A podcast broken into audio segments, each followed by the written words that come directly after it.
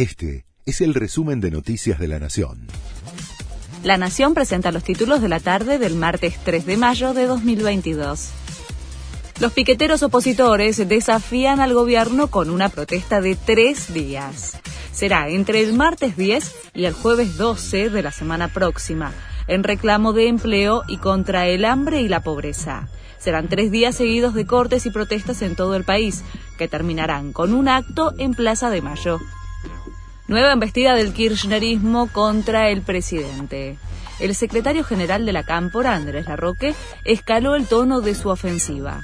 Nosotros constituimos esta fuerza, lo convocamos a Alberto y ganamos las elecciones. Tampoco es que se va a llevar el gobierno a la mesita de luz, eso sería incorrecto. El gobierno es nuestro, dijo el ministro de Desarrollo bonaerense en una entrevista radial.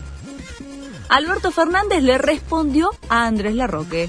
El presidente encabezó un acto en La Pampa y soltó una frase que parecía dirigida al secretario general de la Cámpora.